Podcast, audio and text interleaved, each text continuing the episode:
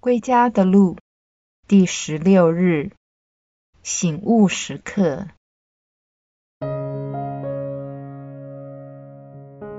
昨天我们谈过我们觉醒的神奇时刻，那就是我们茅塞顿开的一刻。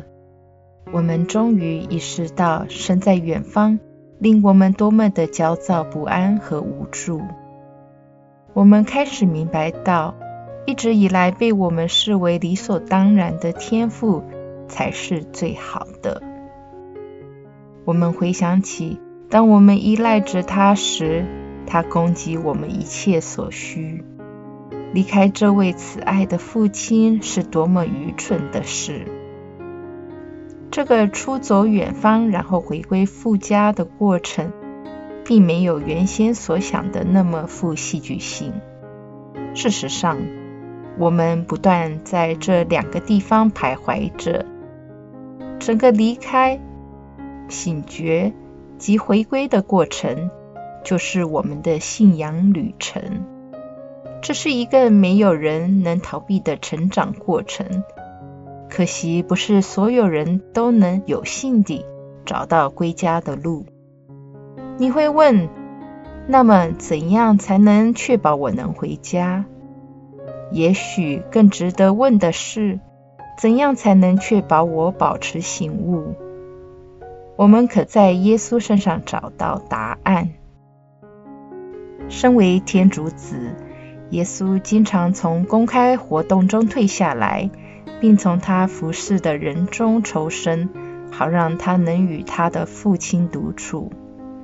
在耶稣眼中，花时间与父亲在一起，从来不是一件次要的事。接着隐退到宁静的地方，有时是山上，有时是湖边。耶稣在父的怀中重新找到能量和细听天父的声音，使他能以更大的专注去承行父的旨意。这就是我们应该跟从的榜样。在我们急促的生活里，我们的身心灵都好像塌下来了。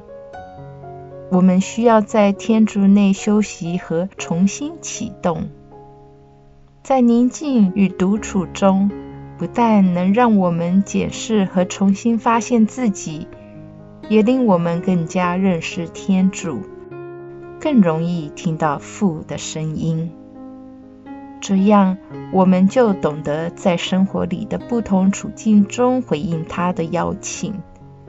对我们基督徒来说，这个习惯不只是一个选择，我们必须习惯回到父那里去，享受与他那一份亲密的关系。耶稣从父身上找到力量和勇气，借着与父的这份直接联系。他在生命中做出正确的决定，使他能以百分百的专注去成就天父交给他的使命。这就解释了为何耶稣能在短短三年的公开传教生活就完成了父委托他要做的一切。我们的生活充满挑战，而我们经常在未有足够准备的情况下就要应付不同的处境。或甚至是危机。身为天主子，耶稣借着与父紧密的关系，能时刻保持醒悟。如果耶稣也需要他的父亲，我们不是比他更需要天父吗？在这个四旬期，让我们培养一个能赋予我们生命的祈祷生活。每一天都进入我们的内心，与阿巴父独处。正如耶稣提醒当时的人，不要把天父的殿宇变成市场。我们作为圣神的宫殿，耶稣也提醒我们以纪律来洁净自己。借着耶稣的复活，我们也要成为新的宫殿。天主要透过我们显现给其他人。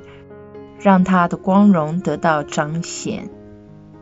你会否也把你身体的宫殿清理洁净好，在你心里为阿巴父缔造一个合适的居处。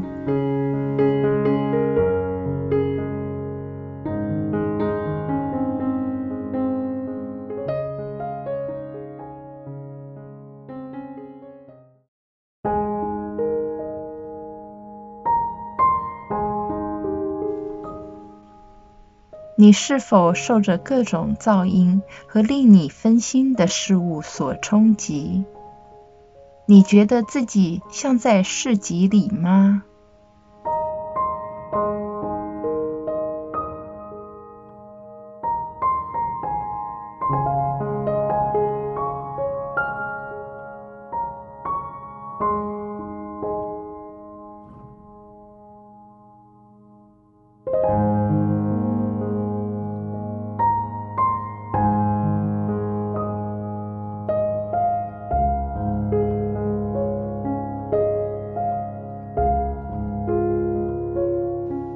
你是否渴望在寂寞中与阿爸父相遇，向他祈祷，并从他那里汲取力量？